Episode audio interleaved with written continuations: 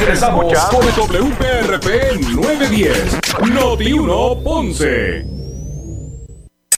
Uno Radio Group, Noti 1630 ni ninguno de sus auspiciadores se solidariza necesariamente con las expresiones del programa que escucharán a continuación. Ponce en Caliente es presentado por Muebles por Menos. La temperatura en Ponce y todo el sur sube en este momento. Noti 1630 presenta Ponce en Caliente con el periodista Luis José Moura. Bueno, saludos a todos amigos, muy buenas tardes, bienvenidos. Soy Luis José Moura, esto es Ponce en Caliente. Usted me escucha por aquí por Noti 1 de lunes a viernes a las 6 de la tarde, de 6 a 7. Aquí analizamos los temas de interés eh, general en Puerto Rico, siempre relacionando los mismos eh, con nuestra región. Así que bienvenidos todos a este espacio de eh, Ponce en Caliente, hoy miércoles 22 de febrero del año 2023. Así que gracias a todos por su, sintonía en este, servidor Luis José Moura. Eh, eh, dando la bienvenida junto al compañero Leonel eh, Luna, está acá en los controles en Ponce. Así que bienvenidos a los que están en sintonía del 910 AM de Noti1. desde el sur de Puerto Rico, también los que nos escuchan a través de la frecuencia radial FM, ¿verdad? a través del 95.5 de su radio FM. Así que gracias a todos. Eh, ya a esta hora vamos a conversar en esta, este, esta primera parte ¿verdad? Del, del programa eh, con el presidente de la eh, organización magisterial EPA, Educadores Puertorriqueños en Acción. Me refiero a al profesor eh, Domingo Madera, a quien de inmediato le damos la, bienvenida. Profesor, saludos, gracias por acompañarnos. Un grato saludo, Maura, a ti, todos los que escucha y todo el personal de, la emisora. ¿Cómo anda todo? ¿Cómo anda todo, eh, eh, profesor? ¿Cómo está el magisterio? ¿Están contentos? Hay, hay, vi anuncios por ahí de, permanencia. Bueno, fíjate, en el caso de, de los maestros transitorios que adquieren el estatus probatorio, que es el primer estatus que se le da, eh, deben de estar contentos porque eh, no es tan fácil estar en un proceso como se estaba anteriormente, que pasaban 8, 10, 12 años, maestro, todos los años tener que ir a entrevistas, tener que, que solicitar, tener que estar en espera si me llaman o no me llaman. A veces trabajaba este año en esta escuela, el próximo año en otra escuela o en otro distrito.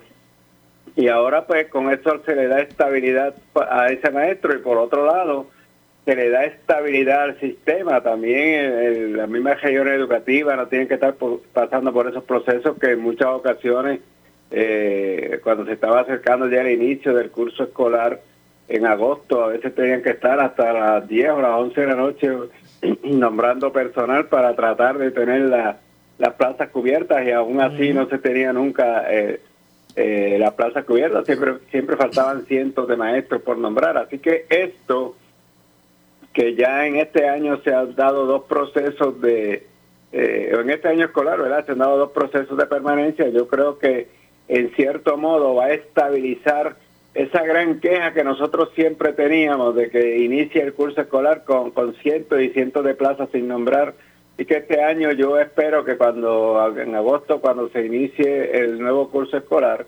eh, las plazas que hayan sean mucho menos eh, sin, nombrar y que el, sistema se vaya estabilizando. En ese sentido eh, tenemos que aplaudir el trabajo que está haciendo el secretario con su equipo de, con su equipo verdad así que hay que aplaudirlo hay que aplaudir este proceso y, darle gracias, darle gracias para, para que esto continúe.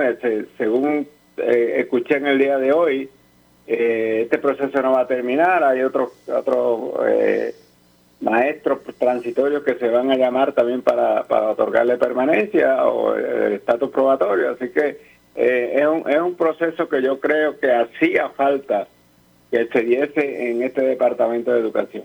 Entiendo, así que eh, va ¿verdad? a favor de, de eso de, eso que se aspira, ¿verdad? Que es a que a que cada semestre pues inicie con todas las plazas, ¿verdad? De, ocupadas. Exacto. Eh, exacto, para, para a la larga pues beneficiar al estudiante, ¿verdad?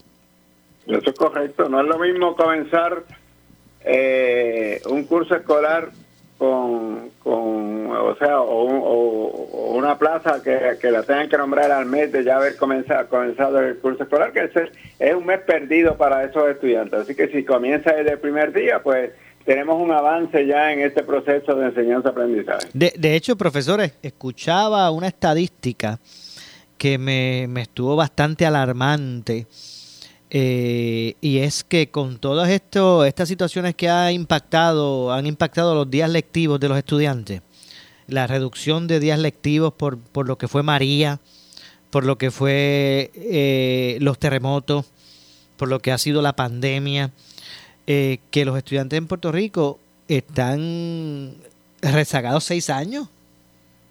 ¿Verdad? yo, te diría que esa estadística se queda corta. Imagínese usted para, para mí están, están rezagados de 8 a 10 años, eh, porque el tiempo lectivo que se le ha dado también en, los tiempos un poquito normales también se reduce por otras otras otras situaciones como son las reuniones, la, la, asistencia del, personal, la asistencia de los mismos estudiantes.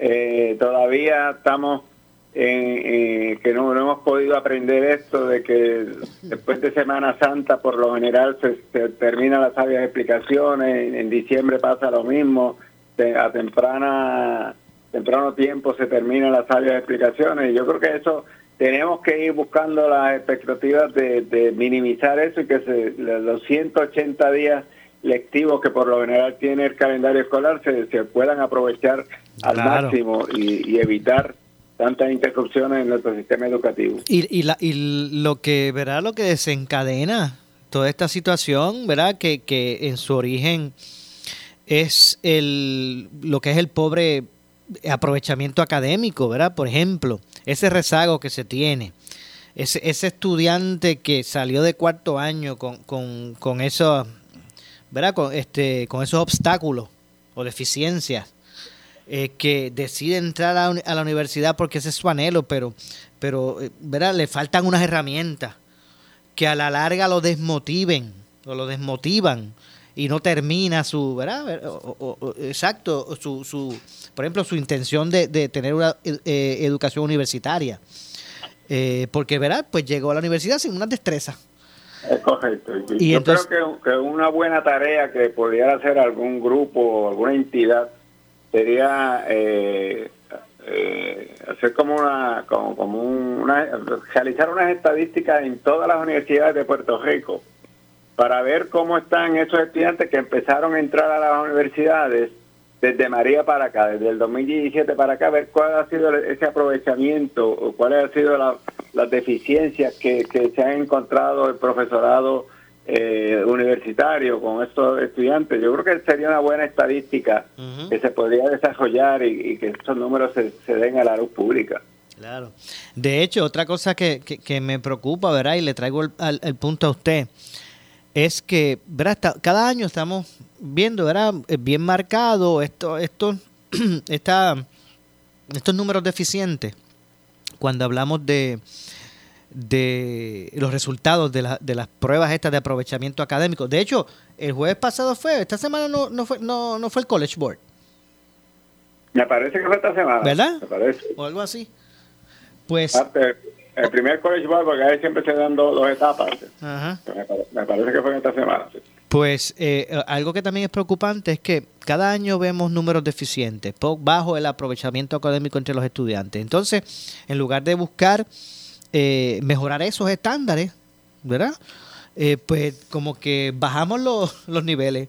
Pues entonces vamos a reducir, ¿verdad? A, bajar un poquito más entonces la curva para... Eh, sí, estamos como avalando. Ajá, y bajamos la curva, o si no decimos, mira, pues vamos a hacer algo, no no no utilicemos entonces el College Board para, para, para evaluar eh, eh, el estudiante, vamos a bajar esa, esas curvas. Y yo digo, o sea, realmente ese, o sea, hacia, eso es lo que, lo que queremos, ¿verdad? Por eso te decía ahorita que, que yo creo que sería bien interesante el buscar una, una alternativa de, hacer como unas investigaciones, no solamente en las universidades del pueblo, sino en todas las universidades, las públicas y las privadas, para ver cómo están esos estudiantes, en qué han fallado, qué se necesita. Eh, porque sinceramente es lo que tú dices, estamos bajando entonces los estándares de, entrada a las universidades, estamos avalando ese rezago, eh, entran a las universidades, es, finalmente esos son los estudiantes que van a salir eh, con, unas profesiones en nuestro país y, y esas esos estudiantes con esas profesiones en nuestro país pues, pues van a tener unas deficiencias que posiblemente van a cargar toda su vida entonces vamos a tener una sociedad con unas deficiencias que en vez de tratar de, aumentar eh, el, trabajo que se debe hacer, la mentalidad de nuestro de nuestra sociedad, yo creo que estamos minimizando esa mentalidad y bajándola a unos niveles más bajitos que, que, finalmente yo creo que no, que no producen nada, porque yo pongo de ejemplo eh, un maestro, una persona que se gradúa, eh, vamos a suponer un maestro de matemáticas, se gradúa de matemáticas como maestro el año que viene, pero que ese maestro tuvo unas deficiencias durante... Eh, el tiempo que estuve en, la escuela superior por motivo de la pandemia, por motivo de los terremotos, por motivo de María. Y ese estudiante llega a la universidad con esas eh, irregularidades en su, de, sus destrezas, nunca las pudo eh, afinar en la, en la universidad. Cuando salga a la calle, al mundo, va a ser un maestro con posiblemente unas deficiencias que se las va a transmitir a ese estudiantado que él va a tener en, eh, en a lo largo de su trabajo. Y, eso no, no, no ayuda en nada, no colabora en nada a una mejor, a una mejor sociedad, eh, que es lo que, lo que se aspira en todo país o en todo, todo, todo, mundialmente, eso es lo que se aspira, ¿verdad? Cada, cada día tener una sociedad más más eh, equitativa, más equiparada, más, más, más inteligente, más con, con unas destrezas más altas para seguir desarrollando un mundo que es cambiante y que y, que cambia cada día hacia cosas eh, adicionales, cosas mejores. Y yo creo que estamos buscando eh, cambiar, pero hacia atrás. eso, es lo que yo entiendo. De hecho, he, estado esta semana, ¿verdad?, con preocupación leyendo sobre, sobre esta crisis de, de, aprendizaje en las escuelas, profesor. Este, las pocas destrezas de lectura de, de, de, de estudiantes eso es básico, eso es clave. Es, básico. Yo recuerdo desde hace años, décadas ya, de que siempre las pruebas eh, que se estaban dando, la, la, no se alcanzaba el nivel de expectativa que se tenía, que recuerdo que en un momento dado era un 85%, después bajó a un 80%, después a un 75%, a un 70%.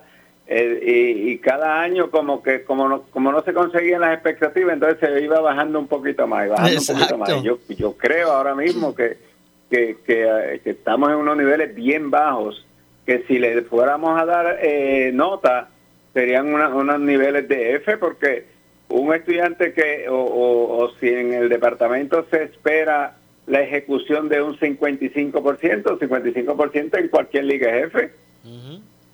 Sí, claro. Eh, en cualquier liga eso es deficiente. sobre 60, por lo menos una de, de Japón de sobre 60, ¿verdad? Exacto. un 55, un 50% es jefe. Pero entonces, ¿cómo, cómo establecemos esas las prioridades, este eh, eh, eh, profesor? Porque obviamente son muchos los retos, pero pero cuando uno habla del Departamento de Educación, ¿verdad? Y, o ya sea eh, lo que es la escuela pública o la, privada, ¿verdad? Cuando estamos hablando de educación, pues lo base, lo base, ¿verdad? La razón de ser, ¿verdad? La enseñanza. Yo, yo, creo, yo, yo creo que eh, nos estamos conformando con, con lo poquito que tenemos y no estamos exigiendo que sea más. Yo creo que ahí estamos fallando en este proceso y no solamente, como te digo, no es solamente el sistema público, aquí tenemos que envolvernos todos tanto el sistema público como el sistema privado, las mismas universidades tienen que exigir más a sus estudiantes para poder lograr unas cosas, porque si la universidad también se, convierte en un proceso conformista, de que pues estos estudiantes benditos no tuvieron, perdieron este clase, perdieron esto, vamos a, ayudarlo, vamos a pasarlos de grado, vamos a conferirle el, el, crédito que están que están solicitando, pues yo creo que también estamos fallando y estamos creando entonces una sociedad no no una sociedad eh, con unas expectativas altas, sino una sociedad con unas expectativas bajitas. Definitivo. Vamos a ver entonces lo que ocurre con relación a, todo eso. De hecho, eh, también me gustaría insertar en, en, la conversación el tema de, ¿verdad? de los de los niños que tienen sus su, sus situaciones especiales, estos niños de educación especial eh, los tropiezos para, para poder atender las necesidades de ese sector dentro del departamento. Eh, que son muchos, son, muchos, Y, cada, cada año como que la matrícula de, educación especial va en aumento y eso es preocupante y yo creo que, que ya llevamos tiempo donde eh, existe la preocupación, pero ¿cuál es, cuál es la solución que vamos a darle a ese problema? Porque se convierte en un problema no es lo mismo un, grupo eh, de estudiantes, de 15 o 20 estudiantes talentosos, donde no haya eh, este, algunas deficiencias, que, que grupos, los grupos estos heterogéneos, donde muchas veces de 20 estudiantes tenemos 10 o 12 que, pertenecen al programa de educación especial. Claro, y mientras, limitaciones. y mientras ese número... el que hay que atender esas limitaciones, y tampoco los Profesor, mientras ese número va en aumento, ¿verdad? Educaciones en esa, de estudiantes en esa categoría, eh, va en descenso el número de maestros de educación especial. Sí, sí, esa es una de las categorías de, de, difícil reclutamiento en, nuestro sistema público, la categorías de, educación especial, los maestros de educación especial. No todo el mundo está capacitado para trabajar con estudiantes de educación especial.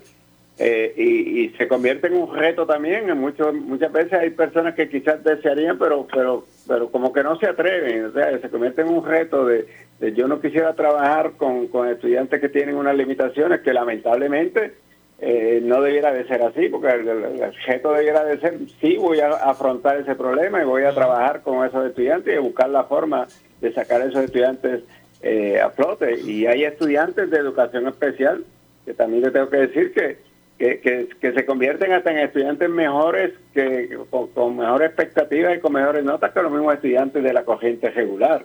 No podemos minimizar de que porque sea de educación especial es un niño de que no aprende. Algunos tienen unas deficiencias, otros tienen otras, porque educación especial envuelve muchas, muchas categorías, muchas deficiencias que puede tener un estudiante y que entonces lo catalogan en los grupos de, educación especial. Definitivo. Eh, estudiantes, que yo te podría decir que son estudiantes talentosos dentro de ese programa de educación especial. Y profesor, si estiramos un poquito el chicle, eh, podemos también, ¿verdad? Este, eh, eh eh, insertar en el análisis lo que son los servicios a esos estudiantes de o, esas o esos o esas personas en un momento estudiantes cuando son adultos cuando que de educación especial que después pasan a ser adultos hay hay menos alternativas de, del estado para ellos es correcto, es correcto. El Estado también a veces hasta discrimina contra ellos, no le ofrece lo, lo, lo que en realidad necesitan, muchas barreras arquitectónicas que hay contra las personas con algunas deficiencias de educación especial, porque son tantas las deficiencias, ¿verdad? Este, por ejemplo, personas ciegas que a veces este, necesitan eh, que se le eliminen esas barreras arquitectónicas, personas este, sordas también, personas con, con impedimentos mayores eh, porque no es lo mismo eh, el déficit de atención que una persona con, con, con, una ceguera total, ¿verdad? Son, son, son, situaciones diferentes y que el Estado tampoco está proveyendo eh, ese tratamiento que se le debe de dar. Eh, en estos días se anunció la, en enfatizar en la lectura, ¿verdad?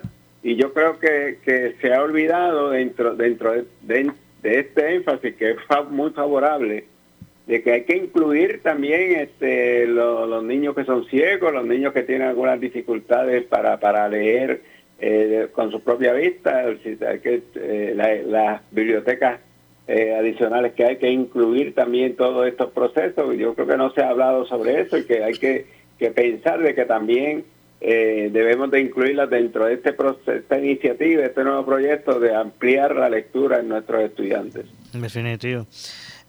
profesor, ¿qué sabe usted de lo de la paralización de la de las tutorías eh, que yo sé que el, el, Educación había pedido al tribunal levantar esa paralización. ¿Qué, qué, sabe de eso, si, si algo? Bueno, eh, sinceramente te digo que no no tengo mucho mucho eh, información sobre eso. hay que hay que ver cómo se trabaja. El, el, departamento me parece que ha pedido al tribunal una información este, para ver si eso se puede trabajar Así que esperemos que en los próximos días tengamos alguna, algunos datos más precisos sobre esa situación.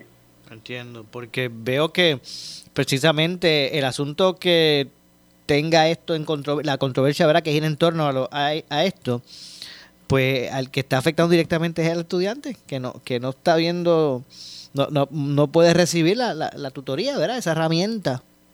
Sí, se afecta Mientras esté la controversia. en ese sentido también hay que ser más enfático y ahí ahí yo creo que, que donde está el problema, tiene que ser más enfático con estas compañías que están ofreciendo esas tutorías, que muchas veces como que también eh, dejamos que sea eh, ese, ese proceso de conformismo que estábamos hablando ahorita en, en este sistema, ¿verdad? Eh, y, y, como que no le estamos poniendo énfasis a supervisar todos estos proyectos, porque yo creo que yo creo que una de las grandes deficiencias que tiene el Departamento de Educación es la falta de supervisión. Estamos dejando que todo coja sin mucha supervisión, sin mucho énfasis en, esto es lo que queremos, esto eh, queremos estos resultados, ¿por qué no, se, no tuvimos estos resultados? Y ahí yo creo que es donde estamos fallando grandemente. Entiendo. Eh, ¿Cuándo se...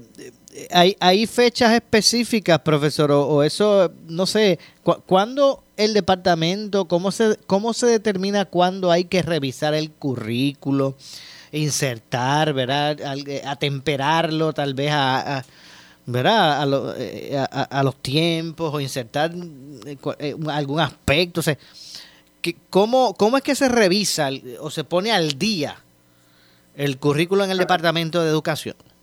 Eso es un proceso que debe ser continuo. No, es un proceso que, que digamos, cada tres años vamos a revisar esto. Yo creo que es un proceso continuo eh, y que se ha perdido en el departamento. El departamento antes tenía eh, las áreas de currículo y que habían ciertas secretarías que dirigían esas áreas de currículo, currículo de inglés, currículo de matemáticas.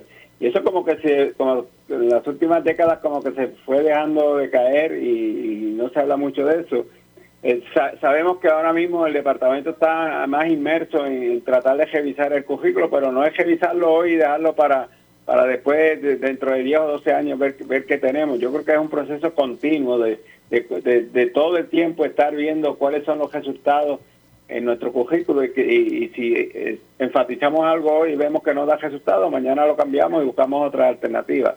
Yo creo que ahí...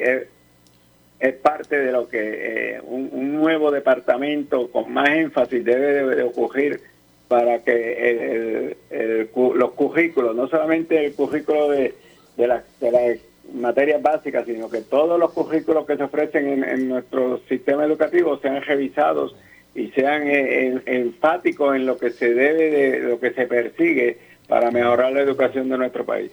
Entiendo. Bueno, profesor, como siempre, gracias por estar con nosotros.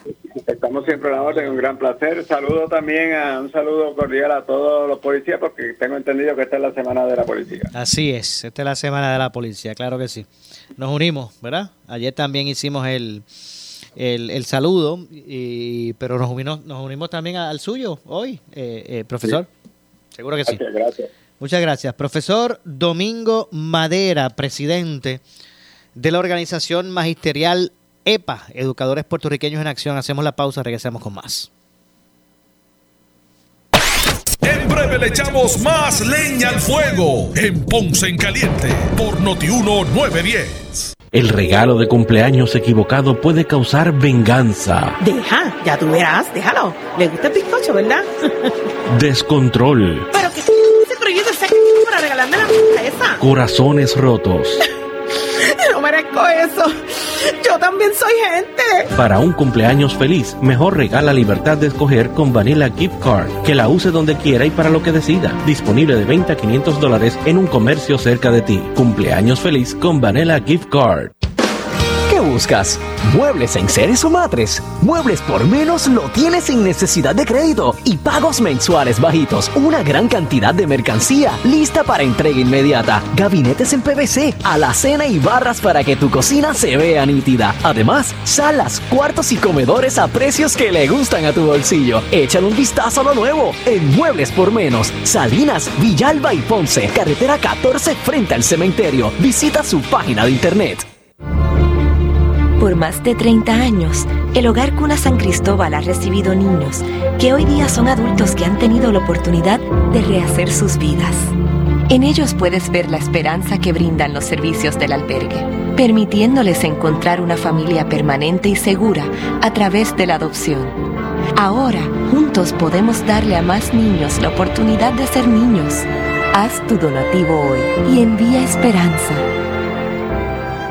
¿Sufres de hemorroides y no sabes qué hacer? Ahora hay una opción. En AR Institute of Gastroenterology tenemos un tratamiento sencillo, eficaz y sin dolor para tratar las hemorroides. El sistema O'Regan es una alternativa sin cirugía para tu problema de hemorroides. Toma solo unos minutos y puedes regresar a tu rutina normal el mismo día. Dile adiós a las hemorroides. Visítanos en el edificio Barra Ponce Bypass, oficina 806 o llámanos a AR Institute of Gastroenterology para una cita al 787-259-8200. 259-8200. Disfruta de la vida con tu Toyota nuevo, pero que sea de Furiel, porque Furiel te trata bien. Garantía y servicio de primera tiene él. El mejor trato y negocio, sin duda tiene Furiel. Furiel Toyota, Bayamón 625-5700, Río Piedra 625-3000, Ponce Bypass 284-2020. Si se trata de un Toyota, primero ven a Furiel. ¿Sabías que las sirenas en el área de la costa no son el método principal para alertar a la comunidad de un tsunami? Estas sirenas han sido instaladas como un método alterno. Las alertas de la naturaleza son la forma principal que nos indica que debemos desalojar. Si estás en la playa y sientes un temblor tan fuerte que no puedes mantenerte de pie y dura más de 20 segundos, espera a que el suelo pare de temblar y aléjate de la costa inmediatamente. Busca un lugar alto y permanece allí hasta que las autoridades te indiquen que puedes regresar al área desalojada. Para más información visite nuestra página oficial Somos Noti 1630. Noti 1630. Primera fiscalizando. En breve le echamos más leña al fuego en Ponce en Caliente por Noti 1910. ¿Qué buscas? ¿Muebles en seres o matres? Muebles por menos lo tienes sin necesidad de crédito y pagos mensuales bajitos. Una gran cantidad de mercancía lista para entrega inmediata. Gabinetes en PVC, alacena y barras para que tu cocina se vea nítida. Además, salas, cuartos y comedores a precios que le gustan a tu bolsillo. Échale un vistazo a lo nuevo en Muebles por Menos. Salinas, Villalba y Ponce. Carretera 14 frente al cementerio. Visita su página de internet. El área sur está que quema. Continuamos con Luis José Moura y Ponce en Caliente por el 910 de tu radio. Bueno, son las 6 con 33, 6 con 33 minutos de la tarde. Estamos de regreso. Soy Luis José Moura. Esto es eh, Ponce en Caliente. Usted me escucha por aquí por eh, Noti1 de lunes a viernes de 5 a 6 eh, de la tarde. Aquí analizamos los temas de interés general en Puerto Rico, siempre relacionando los mismos con nuestra región. Así que gracias a todos los que nos eh, sintonizan eh, a esta hora. Gracias a todos por, por su audiencia. Bueno, y, y en esta parte, en esta segunda parte del programa, vamos a conversar. Ya tengo comunicación con eh, el alcalde de la ciudad de Coamo, Juan Carlos Tato García Padilla, a quien de inmediato le damos las buenas tardes. Alcalde, saludos, gracias por, por atendernos. Buenas tardes a ti, Moura, y a toda la gente que nos escucha en la tarde de hoy. Sé que ya, sé que, sé que ya está, ¿verdad? Casi todo listo para el, para el maratón y vamos a hablar de eso ya mismito. Eh, ¿Verdad? Porque en toda la región, no, no en la región, o sea, en Puerto Rico, eh, crea mucha expectativa, ¿verdad? El maratón eh, San Blas. Y ya me invito a hablar de eso, pero quería preguntarle un aspecto más bien relacionado a los municipios, usted como un veterano alcalde. Eh, y, es, y, es, esta búsqueda siempre de, de, de que se pueda establecer ese, eh, esa estructura que, que busque asegurar eh, un, una operación de los municipios ¿verdad? De, forma favorable. Eh, se habla de, reestructurar, en algún momento de consolidar, otros. Y, y siempre se habla de varios aspectos en busca de, atender esos retos que tienen los municipios ante los constantes recortes, ¿verdad? De, de, fondos y subsidios que, que, que, se tenían. Este, así que, ¿por dónde se empieza eso, alcalde? ¿Por dónde se empieza? Pues mira, eso es un tema bien complejo que se ha venido atrasando por, eh, los, por las diferentes eh, eventos que hemos tenido que enfrentar como, como país y que nos han dado, en cierta manera, pues un salvavidas a, a, a discutir ese tema con profundidad y han eh, estirado el chicle de la conversación profunda que hay que tener para poder resolver el problema. Empezando por el huracán María, eh, Ilma, María, luego el COVID-19 y ahora Fiona, que llega en septiembre pasado y que nos trae otro alivio más, donde los municipios posiblemente puedan, eh, puedan reclamar el Community Disaster Loan y que eh, después tengan otro salvavidas más. Eh, la situación es complicadísima en términos estructurales, ¿verdad? Para, para los, gobiernos municipales, para unos 30, 35 gobiernos municipales que están en unas condiciones complejas en términos operacionales, aunque posiblemente bollantes en términos de recaudos y de fondos federales en estos momentos. Entiendo. son dos temas distintos, ¿verdad? No, no, yo no puedo mezclar el que tenga muchos fondos federal para gastar versus el que en el fondo operacional, lo que, lo que, lo que es fondo recurrente, pues cada día melma más.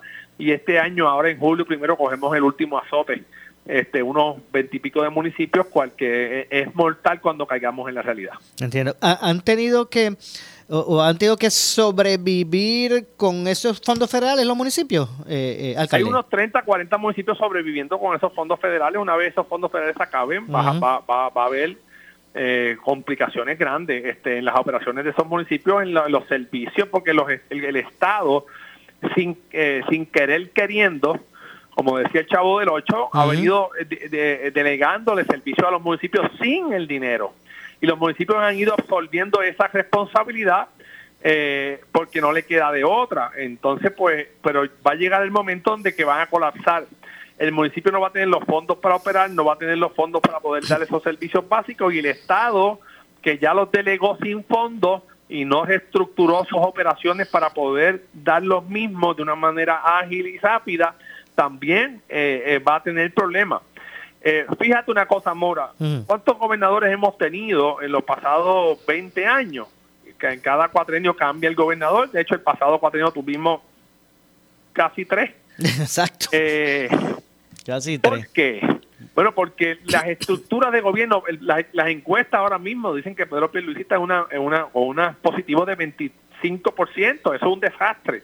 ¿Por qué? Porque las agencias ya no están en posición de dar servicio. Las agencias son eh, extensiones o se han convertido en extensiones de los comités de campaña, donde no se reestructuran porque mantienen unas posiciones en las cuales tú nombres los que te ayudaron en campañas políticas, pero no tienen la capacidad de ejecutar y le ha pasado tanto a populares como PNP.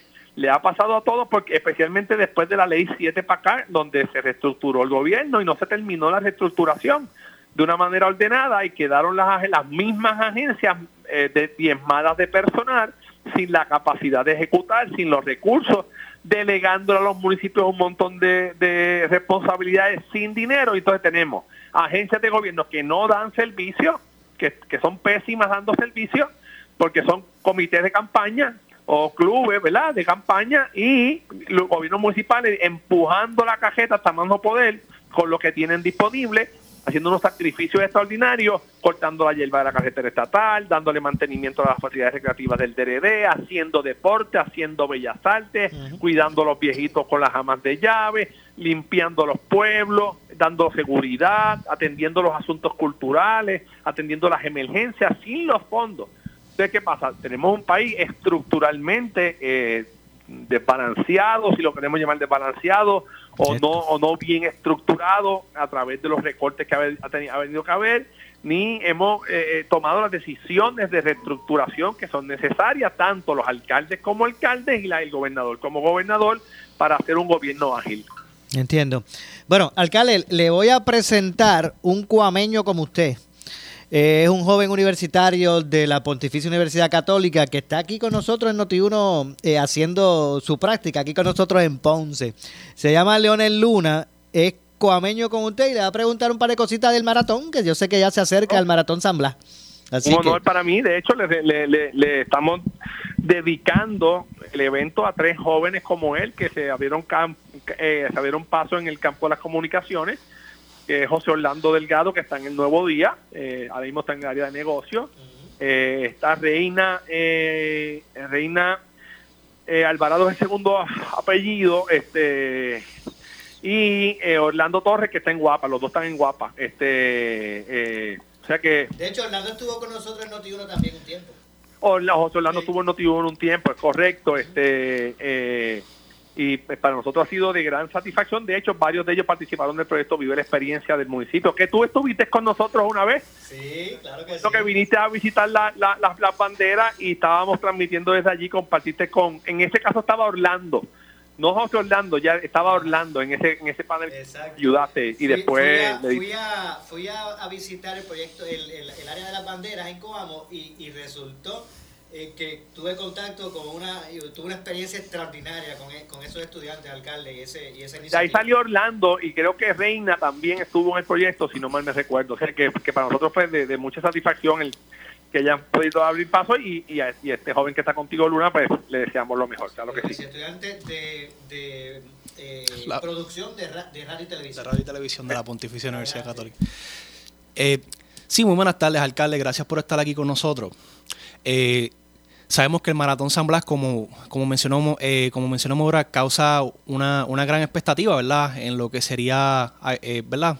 Aquí en Puerto Rico y, ¿verdad? Eh, queremos hacerle algunas preguntas sobre lo que sería esta edición del 2023, este alcalde. Eh, sabemos que, ¿verdad? Que cientos, a veces hasta miles de personas acuden al municipio de Cuamo para ver, ¿verdad? Para, para presenciar lo que sería el Maratón San Blas. como tal, ¿qué medidas de seguridad, ¿verdad?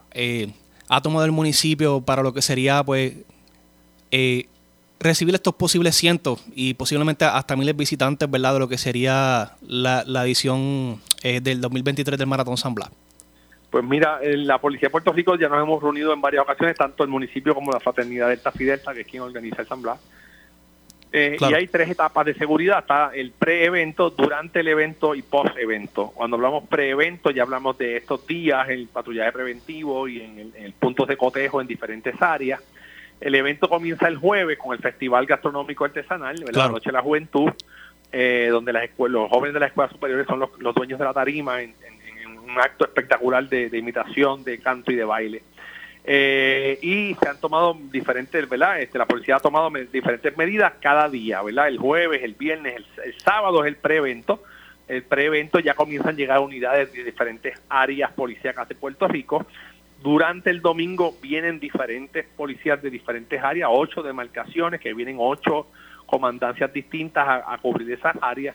Y el, el domingo ya por la noche, que es post-evento, comienzan también, se quedan dos áreas policíacas, que creo que es Ponce y Cuamo o Guayama y Cuamo, no me acuerdo bien, este, cubriendo las, las áreas este, que son el post-evento. Este, ya el lunes volvemos a la realidad. Pero ¿por qué el, el, antes, el, el durante y el después? Porque aprendimos en el camino que, que hay que hacer un ejercicio de prevención los días anteriores, eh, tener mucha presencia los días del evento, ¿verdad? para que la, gente se sienta segura, como, como hasta ahora, gracias a Dios, no ha pasado nada. Y el post-evento, pues porque hay gente que pues, o se toma de más o se pone eh, cómica este y queremos evitar accidentes, queremos evitar eh, diferentes situaciones, o sea que trabajamos bien fuerte lo que es el domingo por la tarde, el domingo por la noche de madrugada a el despertar del lunes para que evitar que pase cualquier cosa. O sea que las áreas están cubiertas en tres etapas. Excelente, alcalde. En cuanto, en cuanto a la seguridad para, para este maratón, todo está cubierto. Han cubrido todos los ángulos en cuanto a la seguridad pública, ¿verdad? Para... Tenemos bomberos, tenemos avisados, tenemos emergencias médicas con el 911, este, tenemos eh, el manejo de emergencias de todas las áreas se movilizan, ¿verdad? Tanto de Cuamo como por los vecinos y la Policía de Puerto Rico que mueve recursos a Cuamo, diferentes áreas de unidad como son investigación, como es eh, operaciones tácticas, todo este tipo de unidades que mueven a Cuamo el fin de semana. Claro. Entonces, alcalde, eh, le quería hacer otra pregunta, ¿verdad? Como cuameño, eh, a lo primero yo tuve esta curiosidad, pero a lo mejor personas fuera de... de Cuamo aún a lo mejor no están claros, se ha dicho, ¿verdad? Han dicho de lo que de lo que ha sido este cambio de horario que se, que se dio hace unos par de años del, del Maratón San Blas. Sabemos que el Maratón San Blas hace unos años atrás se celebraba, ¿verdad? Desde las 5 de la tarde en adelante era que empezaba la carrera del Maratón San Blas. Hace unos años atrás eh, se cambió este horario eh, que empezaría a las 7 de la mañana, que empezaría, ¿verdad? El evento del Maratón San Blas. Eh, para las personas, ¿verdad? Que no, que no, que no son de Cuamo y aún no están claro por qué se hizo este cambio, alcalde, si nos pudiera elaborar un poco a lo que llevó este cambio ¿verdad? de horario eh, del Maratón San Blas. A los organizadores, claro que sí, con mucho gusto. Yo no, yo no soy el que lo organizo, yo no tomo esa decisión, la tomó la Fraternidad Delta Fidelsa, que es la que lo organiza y es la dueña del evento. Claro. El, el, el, el, municipio es como del mismo pájaro las dos alas, somos, somos, corremos en el mismo proyecto, ¿verdad? Porque ya desde el mil, eh, desde hace 61 años pues, corren juntas y pues, pues, tenemos que seguir juntos porque es parte esencial del festival como lo es la paternidad. La paternidad comenzó a tener merma en los auspicios por la tarde y la participación de los joggers comenzó a mermar por dos razones. Primero se retiraron los auspiciadores que no tenían que ver con alcohol porque el, el evento lo abrazó y lo empezó a dominar de una manera tan marcada la, eh, el alcohol y el consumo de alcohol desmedido que, que, los auspiciadores que no tienen que ver con el alcohol entendían que el, evento había pasado de ser uno deportivo a ser un festival de, de, de ron y cerveza y que ellos no se sentían cómodos auspiciando el mismo. Claro. De igual manera, los eh, joggers, que son los que hacen el evento, no son los 20, 30 élites que van al principio escoltados con patrulla son los 300, 400, 500, 600, 700 que vinieron a llegar por la tarde, llegaban por la tarde a Coamo a correr y que hacían el evento. Pues esos joggers que vienen atrás, que se tardan una hora y media, hora y 45, dos horas, dos horas y media, em, comenzaban ya a tener problemas, ¿verdad? Pues ya la gente estaba borracha en la ruta, ya le daban ron en vez de agua, empezaron a faltarle respeto a las mujeres joggers en la ruta y se tenía muy poco control de eso y empezaron a pasar eh, situaciones que la fraternidad comenzó a evaluar. De igual manera los joggers empezaron a reclamar de que tenían que llegar a Cuamo antes de las 9 de la mañana para, para poder entrar al pueblo, si no, no podías entrar al pueblo, como tú te acuerdas, lo cerraban ya a las 11 de la mañana. Sí. Y tenían que esperar debajo de un palo para correr a las 4 y media de la tarde con un calor bestial para llegar a las 6 y media de la tarde a la meta para coger para sus casas y salir del pueblo en un tapón y llegar a sus casas Arecibo, Quebradilla, Fajardo, Orocovi. Claro a las 9, 10, 11 y 12 de la noche cuando esa gente trabaja, son, sí. les gusta correr, pero son trabajadores, ¿verdad? No se dedican a eso en términos profesionales. Entonces la, participación comenzó a mermar en las dos áreas, tanto en auspicio como en jogger. ¿Y qué pasa? Pues los ingresos del maratón, aunque tú veías 100 mil personas consumiendo bebidas alcohólicas o fiestando en el evento, cual era buenísimo para la economía del pueblo, el maratón comenzó a sufrir merma de recaudo y empezó a entrar en, en, pérdidas, ¿verdad? Cada evento tenían pérdidas, este, porque costaba más de lo que generaba ahí nos reunimos y comenzamos a tomar decisiones, comenzamos a consultar los joggers primeramente y, eh, y los atletas élite que decían, mira, ya todos los eventos en el mundo se cogen por la mañana, ya no se cogen por la tarde. Sí, alcalde. Este, y de igual manera los joggers.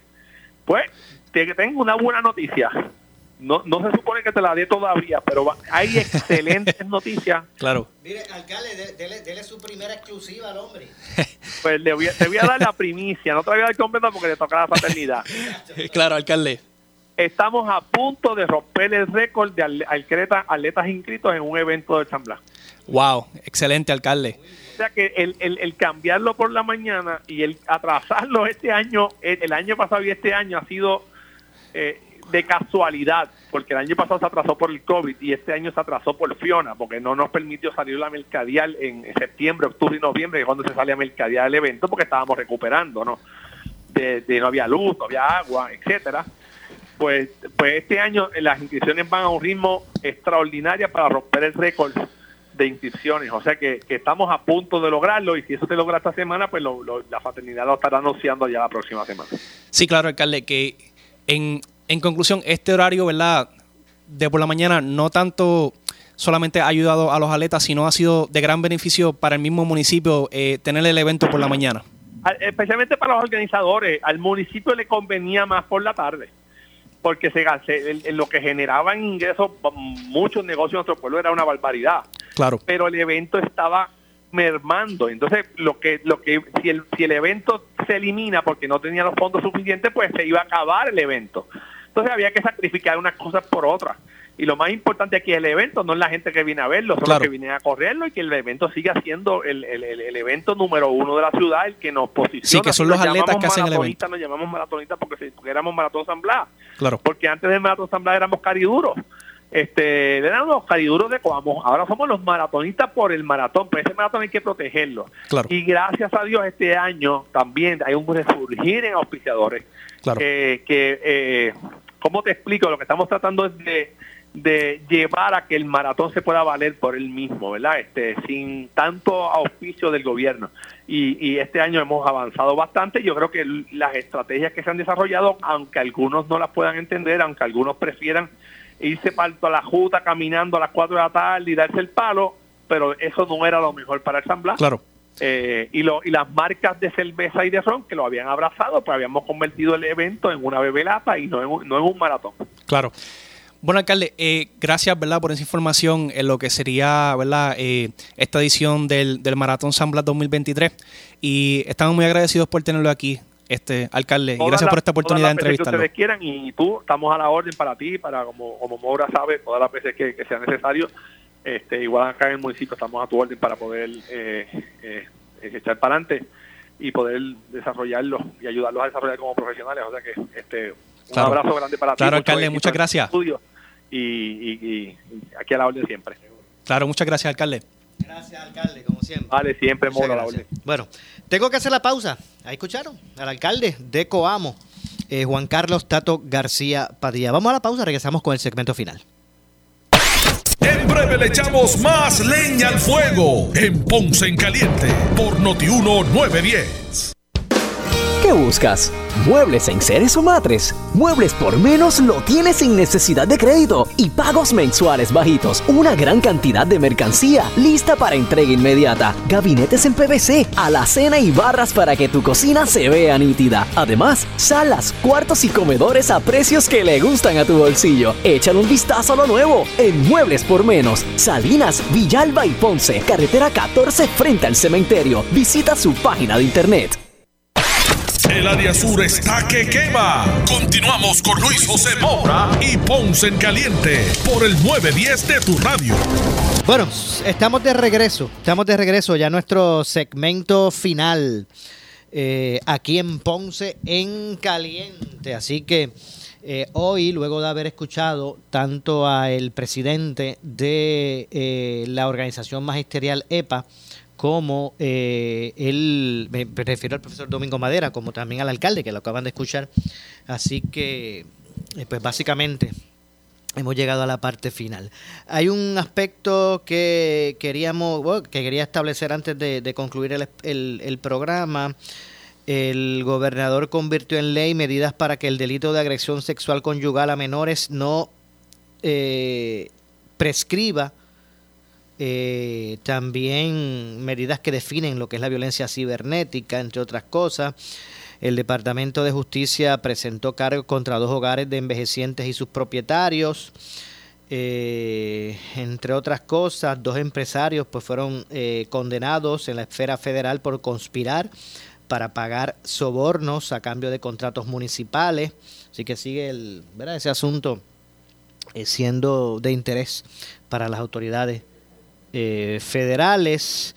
Eh, informe del Contralor revela pagos por, amplias, eh, eh, por aplicación que no se utilizó en el negociado de energía de Puerto Rico. La comisionada residente firmó acuerdo con representantes de la industria privada para cabildear a favor de, de, unos proyectos relacionados ¿verdad? con la industria.